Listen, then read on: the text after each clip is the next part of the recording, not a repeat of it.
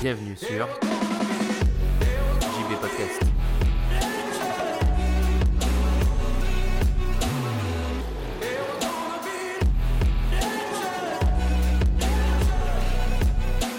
Salut les anticonformistes, c'est JB et bienvenue dans ce 145e épisode du podcast. Aujourd'hui, je vais te partager quels sont selon moi les trois points essentiels pour communiquer efficacement et pour obtenir des résultats en lien avec ta communication. Ce sont trois points qui sont immuables et qui, à mon sens, peuvent te permettre d'obtenir des résultats sur le court, moyen et long terme, ce qui sont et ce qui est idéal. Le premier point sur lequel je veux insister, ça va être la personnalisation. On évolue tous dans un monde dans lequel les messages de masse ne sont plus valables et dans lesquels les messages de, masse ne marchent plus, à savoir la télé, la radio, euh, les panneaux publicitaires, tous ces publicités qui ont pour but de communiquer en lien avec une marque ou un produit à la masse, c'est-à-dire à tous les gens qui regardent, et en général c'est toujours une grande partie de la population puisqu'on ne peut pas cibler à qui cette affiche va être destinée, parce que ça veut dire que si tu la cibles, eh bien, au final tu vas perdre de l'argent sur cette affiche, puisque sur tous les gens qui vont passer, déjà très peu la regarderont, et sur ceux qui passeront et qui la regarderont, très peu correspondront au message que tu viens d'envoyer. Donc toutes ces anciennes méthodes aujourd'hui ne sont plus valables. C'est pourquoi quand on communique, il faut absolument, absolument définir avec précision à qui on s'adresse et pourquoi on s'adresse à ces personnes. Donc ça peut être en lien avec ton produit, le service que tu rends, mais ça doit être surtout en lien avec la personne que tu as envie de servir, puisque euh, vendre un produit, créer quelque chose, c'est apporter quelque chose à une personne pour la servir. Donc l'objectif, c'est de définir le plus précisément possible à qui s'adresse le message que tu as envie de créer. Parce que vouloir communiquer à tout le monde, au final, ça revient à communiquer à personne. Parce que si tu crées un message global et tu dis je vais toucher tout le monde, au final, ton message va être fait pour tout le monde, mais du coup, personne va vraiment s'y reconnaître dans ton message. Alors que si tu adresses un message très personnel, certes, tu vas te, cou- te couper de 80% des gens qui vont euh, voir ce message, mais les 20% des gens pour qui est fait le message se reconnaîtront vraiment dedans et du coup s'engageront vraiment avec, avec ton message, avec ce que tu as, ce que tu leur as communiqué. C'est pour ça qu'aujourd'hui, ça sert plus à rien d'utiliser, de payer de la pub à la télé, à la radio, des affichages ou des flyers, c'est parce qu'aujourd'hui tu as les moyens de cibler ces 20% et de faire en sorte que ta, com- ta communication soit absolument concentrée sur ces 20%. P- Comment? Tout simplement avec Internet, avec les pubs ciblées de Facebook par exemple. Il existe plein de méthodes qui te permettent aujourd'hui de cibler à qui tu t'adresses. Et surtout, en communiquant pour un type de personne, tu vas forcément répondre aux problèmes de ce type de personne.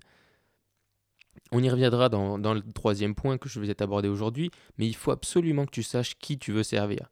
Il y a une excellente phrase, euh, un peu template, que tu peux réutiliser, que tu peux compléter pour ta communication quand tu souhaites euh, communiquer. C'est une phrase, du coup, euh, je ne l'ai pas du tout inventée, hein, ça vient du dernier livre de Seth Godin. Donc cette phrase, je vais te la donner et tu pourras la, la compléter avec, avec ce que tu vends, avec ce que tu fais. Donc là, voici cette phrase. Mon produit est pour ceux qui croient. Trois petits points. Je vais me concentrer sur les gens qui veulent. Trois petits points. Je vous promets que vous engager avec ce que je fais vous aidera à obtenir. Trois petits points. En complétant cette phrase, tu vas faire bien plus que savoir à qui tu t'adresses. Tu vas savoir quelles sont les aspirations du groupe de personnes à qui tu vas t'adresser. Et c'est beaucoup plus impor- important de savoir les aspirations que les vrais besoins factuels de ce groupe de personnes. Parce que les besoins ne font pas vendre. Au final, ce qui fait vendre, c'est les histoires, c'est les envies, c'est les aspirations de ces personnes. Et c'est là où on en vient au deuxième point qui est extrêmement important, c'est le storytelling. Alors le storytelling, ça peut être un peu mal connoté euh, ou bien connoté, ça peut faire très euh, américain souvent quand on dit storytelling. Et c'est pour ça que j'ai pas décidé de traduire ça en raconter des histoires. Enfin, voilà, ça s'appelle le storytelling. Et euh, j'ai pas honte d'utiliser des, mots anglais. Et le storytelling, c'est un outil bien plus puissant que n'importe quel autre euh, moyen de vente. Tout simplement parce qu'au final, les histoires font bien plus vendre qu'une liste de caractéristiques euh, interminables. C'est-à-dire que même si ton produit répond à un besoin d'une personne, que tu lui fais la démonstration par A plus B, que ton produit répond vraiment à tous ses besoins, qu'il a toutes les meilleures caractéristiques, qu'il est le meilleur, et bien au final, s'il y a quelqu'un d'autre qui passe après toi et qui raconte une histoire à cette personne, qui raconte une histoire dans laquelle le personnage principal est cette personne et qu'elle peut s'imaginer, parce que c'est là, c'est la force de l'histoire, c'est qu'on s'imagine, que cette personne peut s'imaginer en train d'utiliser le produit, qu'elle peut se voir, voir les bénéfices et les ressentir, ce sera bien plus puissant qu'une liste de caractéristiques froides dans laquelle on a du mal à s'identifier. Et d'ailleurs, il y a une, une étude récente qui a été faite sur le sujet, comme quoi, du coup, le storytelling, c'est très, très américain, bien entendu, mais comme quoi les Français, les- le peuple français, serait bien plus réceptif que d'autres pays dans le monde, par exemple, au storytelling. Ou par exemple, ils montraient qu'en Asie, le storytelling était, par, par exemple, un peu moins euh, euh, puissant et faisait moins vendre, on va dire, que, euh, que des démonstrations plus factuelles. Et même dans d'autres pays d'Europe, par exemple l'Allemagne, le storytelling marche aussi, mais ils sont aussi beaucoup plus réceptifs à des démonstrations factuelles. Mais les Français seraient un des peuples euh, les plus réceptifs au storytelling et du coup à, à acheter suite à, euh, à une œuvre, on va dire, de storytelling. Et c'est là la force du storytelling, c'est comme je te l'ai dit, c'est que la personne va s'imaginer, et c'est le but de faire ça, c'est-à-dire que, euh, et après on va parler plutôt euh, plus en précision de raconter une histoire, mais c'est que la personne va vraiment s'imaginer dans le contexte d'utilisation de ton produit ou de ton service. Elle va s'imaginer pendant qu'elle utilisera et surtout, il faut que tu réussisses à la faire, à ce qu'elle s'imagine comment elle se sentira, c'est très important le ressenti, une fois qu'elle aura utilisé le produit. C'est-à-dire quel est son sentiment une fois qu'elle aura euh, euh, fini la tâche avec ton produit ou qu'elle aura euh, utilisé ton service. Et c'est là où c'est la force du storytelling, c'est que en racontant une histoire, tu peux du coup choisir qui sont les personnages un peu de ton histoire. En général, si tu fais du storytelling, tu vas choisir les personnes que tu, à qui tu as choisi de t'adresser, d'où l'importance du premier point qui est la personnalisation. Et on peut se dire que oui, tu vas pas raconter euh, toujours, tu vas pas te mettre à écrire euh, Harry Potter pour ton produit, bien entendu, c'est pas le but.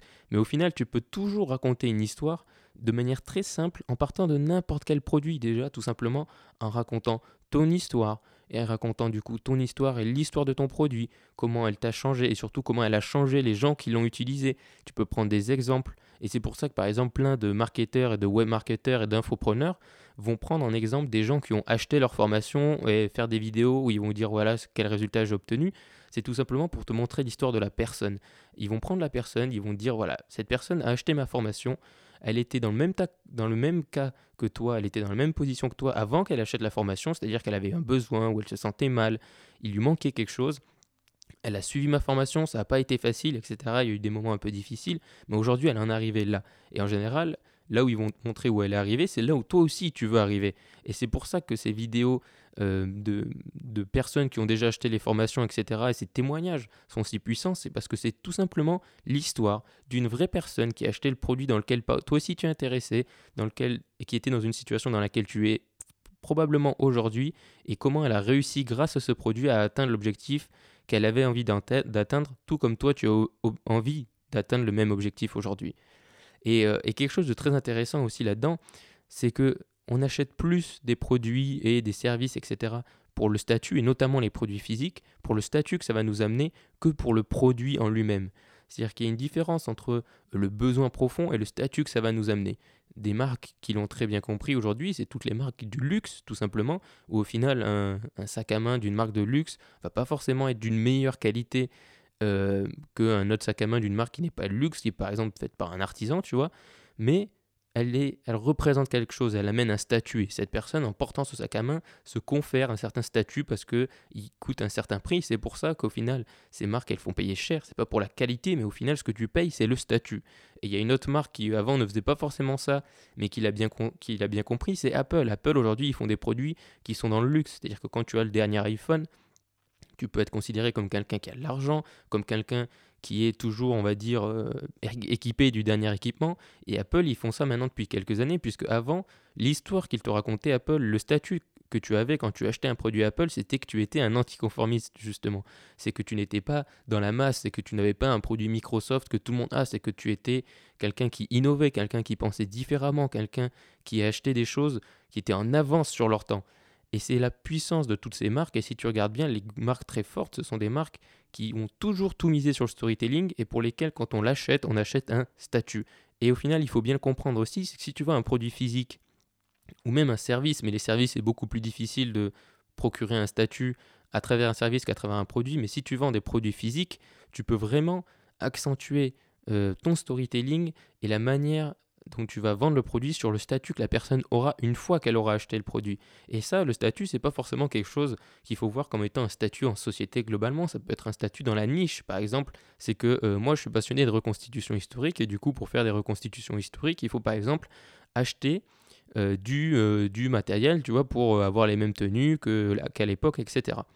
Eh bien, il y a plein de manières qui, existent de s'équiper. Donc, tu peux acheter des reproductions. Donc, ça va être des, copies, par exemple, de tenues d'époque, ou tu peux acheter ce qu'on appelle des originaux. Donc, des tenues qui ont été créées à l'époque euh, à laquelle euh, tu fais les reconstitutions. Donc, moi, on va dire, c'est la Seconde Guerre mondiale.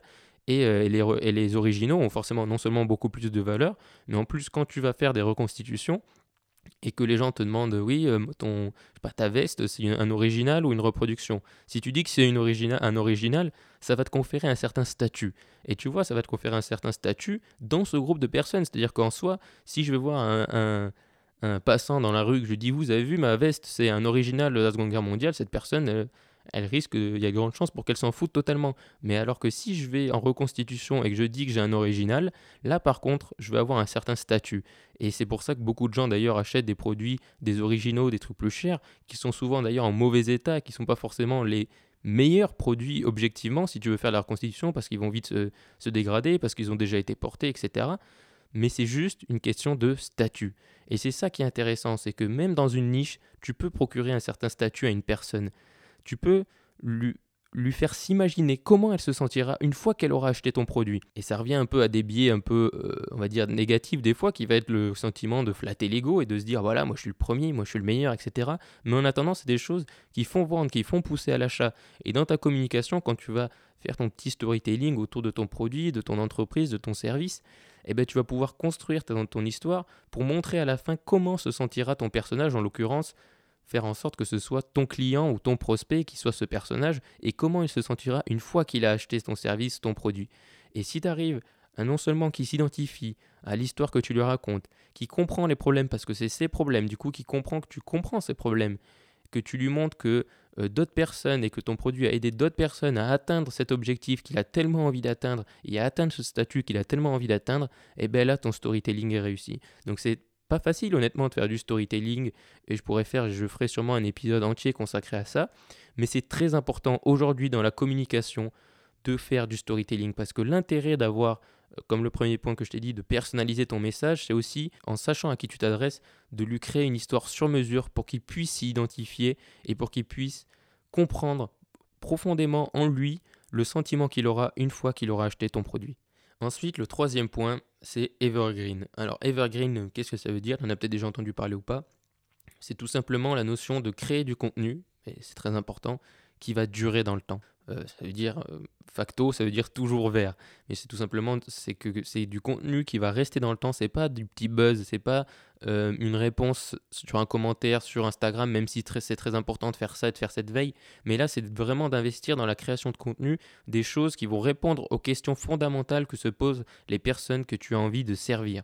Et en général, quand tu veux servir un groupe de personnes, à moins que tu aies déjà vendu ton produit à tous les gens qui sont dans cette niche ou sur ce marché, il y a de grandes chances pour qu'il reste encore des gens à qui tu puisses encore vendre ton produit et qui ne te connaissent pas. Donc l'intérêt, ça va être de créer du contenu qui répond, encore une fois, avec le storytelling, etc., qui répond aux aspirations et aux problèmes profonds de ta cible, les questions qu'ils se posent. Et l'intérêt de répondre à ces questions, c'est tout simplement que les gens vont te trouver grâce à ça, parce qu'aujourd'hui, tu as peut-être répondu aux problèmes de d'autres personnes en leur vendant ton produit et ton service, mais il y en a sûrement d'autres qui ne te connaissent pas, qui un jour vont eux aussi se poser la question. Ils vont poser la question à Google, ils vont poser la question sur YouTube, ils vont chercher un podcast qui répond à leurs questions, etc., etc., etc. Et du coup, créer du contenu evergreen, ça passe par quoi? Ben, Ça passe par des articles, ça passe par une chaîne YouTube, ou ça passe essentiellement par du podcast. C'est- ces trois formats qui durent dans le temps, puisqu'ils sont référencés sur Google, et que tu peux créer des contenus qui vont rester longtemps. C'est pas comme sur les réseaux sociaux où si tu fais un article sur Facebook, euh, le lendemain, il est au fin fond du fil de l'actualité des gens et ils vont jamais te retrouver grâce à Facebook. Ils vont te retrouver grâce à Google ou grâce à YouTube ou éventuellement sur, euh, sur un podcast. Donc l'intérêt de faire du contenu evergreen en respectant les deux premiers points, à savoir personnaliser ton message et du coup tes articles et ton contenu et essayer de faire du storytelling autour de ce message, c'est que d'autres gens vont te trouver maintenant, demain, après-demain, dans un an ou dans cinq ans. Et du coup, ça va te demander un investissement sur le court terme qui va être de passer du temps à peaufiner un article, un podcast, une vidéo YouTube. Donc ça va te demander beaucoup de temps sur le court terme, mais une fois que tu l'as fait, ce, ce, contenu que tu vas avoir créé, il va travailler pour toi pendant les prochains mois, prochaines années. Un excellent exemple de contenu evergreen que tout le monde a déjà consommé et qui peut te, te rapporter du trafic et qui est très connu, c'est les tutos, les tutos sur YouTube. Les tutos sur YouTube, si tu regardes bien, il y a beaucoup de tutos au final qui sont assez vieux, qui ont 5-6 ans. Quand tu tapes genre, je sais pas, euh, comment faire une vidéo YouTube, tu vas avoir des vidéos assez récentes et tu vas en avoir d'autres qui ont, sont très bien référencées et qui ont 2-3 ans, tu vois et eh bien ces, vidéos tutos, c'est du contenu evergreen parce qu'il y a des gens qui régulièrement se posent les mêmes questions, qui arrivent là-dessus qui se posent ces questions et qui vont arriver sur ton contenu.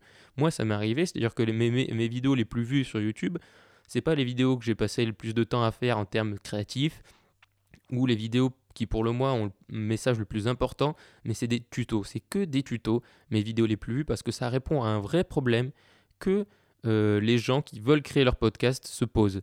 Et donc j'ai fait du tuto et c'est les vidéos qui marchent le mieux parce que c'est du contenu evergreen, c'est-à-dire que c'est pas un contenu qui répond à un buzz, c'est pas un contenu qui répond à une problématique à court terme, c'est quelque chose qu'un certain nombre de gens se posent assez régulièrement. Du coup, de nouvelles personnes se posent ces questions-là. Du coup, elles font quoi? Elles vont sur YouTube, elles tapent genre tuto podcast elles arrivent sur mon contenu. Et la chance que tu as, c'est que si tu fais euh, du contenu sur ton produit, sur ton service, c'est que du coup, forcément, tu vas toujours avoir un nouvel afflux de personnes qui vont s'y intéresser, puisque aujourd'hui, grâce à Internet, tous les savoirs sont euh, multipliés, et du coup, tu peux toujours arriver à une nouvelle opportunité. du coup, il y a quelqu'un qui a un an ne connaissait pas les podcasts, et aujourd'hui, il a envie d'en créer un, parce que peut-être qu'il s'est mis à écouter des podcasts, puis qu'il s'est dit, bah, moi aussi, j'aimerais bien faire mon podcast. C'est toute une évolution, et toi, ton contenu Evergreen, il est là. Il attend, il attend que cette personne soit prête à faire cette recherche et qu'elle arrive sur ton contenu et qu'elle lise ton article qui est bien écrit, qu'elle voit ton tuto ou ta vidéo qui explique comment résoudre ce problème qui est bien fait, qu'elle écoute ton podcast qui répond totalement euh, aux questions qu'elle se pose. Et du coup, c'est là l'importance de faire du contenu evergreen, c'est de faire des choses qui restent dans le temps. Et c'est pour ça que je te dis que ces trois points qui sont la personnalisation, le storytelling et, et le contenu evergreen sont si importants. Et c'est pour ça qu'ils répondent euh, aux problématiques de communiquer et de vendre sur le court, moyen et long terme. C'est parce qu'en personnalisant ton contenu, tu peux très bien faire des, euh, des pubs Facebook par exemple. Et le pub Facebook, c'est un truc qui est temporaire, c'est-à-dire tu vas payer un, un, certain prix pour que ton message ou une pub soit diffusé à un certain nombre de personnes qui correspondent à, à, qui est ta cible pendant un laps de temps court. Donc ça, ça va être communiqué de manière court-termiste. Mais tu peux le faire très bien en faisant du storytelling et de la personnalisation. Et tout en faisant ça, tu peux très bien, en attendant, continuer à créer du contenu, des articles, des choses qui vont rester en faisant du contenu evergreen. C'est pour ça que selon moi, ces trois points qui sont la personnalisation, le storytelling et le contenu evergreen sont si importants et c'est les trois choses sur lesquelles il faut se concentrer et que tu peux, grâce à ça, communiquer à court, à moyen et à long terme tout en pérennisant ta communication, en créant vraiment un message, en créant une image de marque autour de ton produit, en créant quelque chose d'unique et surtout qui répond aux personnes que tu as envie de servir à travers ton produit et ton service. J'espère que ce podcast t'a plu, qu'il a été clair c'est euh, trois notions que j'essaye en fait de peaufiner. Donc là, c'est un peu une première version bêta et je referai peut-être un podcast là-dessus. Parce que c'est trois notions que j'essaye du coup de, de peaufiner et, euh, j'aimerais du coup faire une espèce de, présentation de, de, ces trois points. Et du coup, euh, je m'entraîne avec le podcast, c'est un peu un moyen de m'entraîner pour communiquer autour de ces trois idées. Je reviendrai notamment sur le storytelling, le contenu evergreen, la personnalisation dans des podcasts spécifiques mais j'avais vraiment envie de te présenter ces trois points dans cet épisode du podcast. S'il t'a plu ou si tu as des questions, euh, tu peux tout simplement du coup aller sur iTunes, mettre 5 euh, étoiles de préférence au podcast et tu peux mettre ta question ou juste une remarque positive sur le podcast. Je t'en serai éternellement reconnaissant. Et bien entendu, tu peux t'abonner au podcast sur ton application de podcast préférée. J'espère que cet épisode t'a plu. À bientôt et surtout, reste optimiste.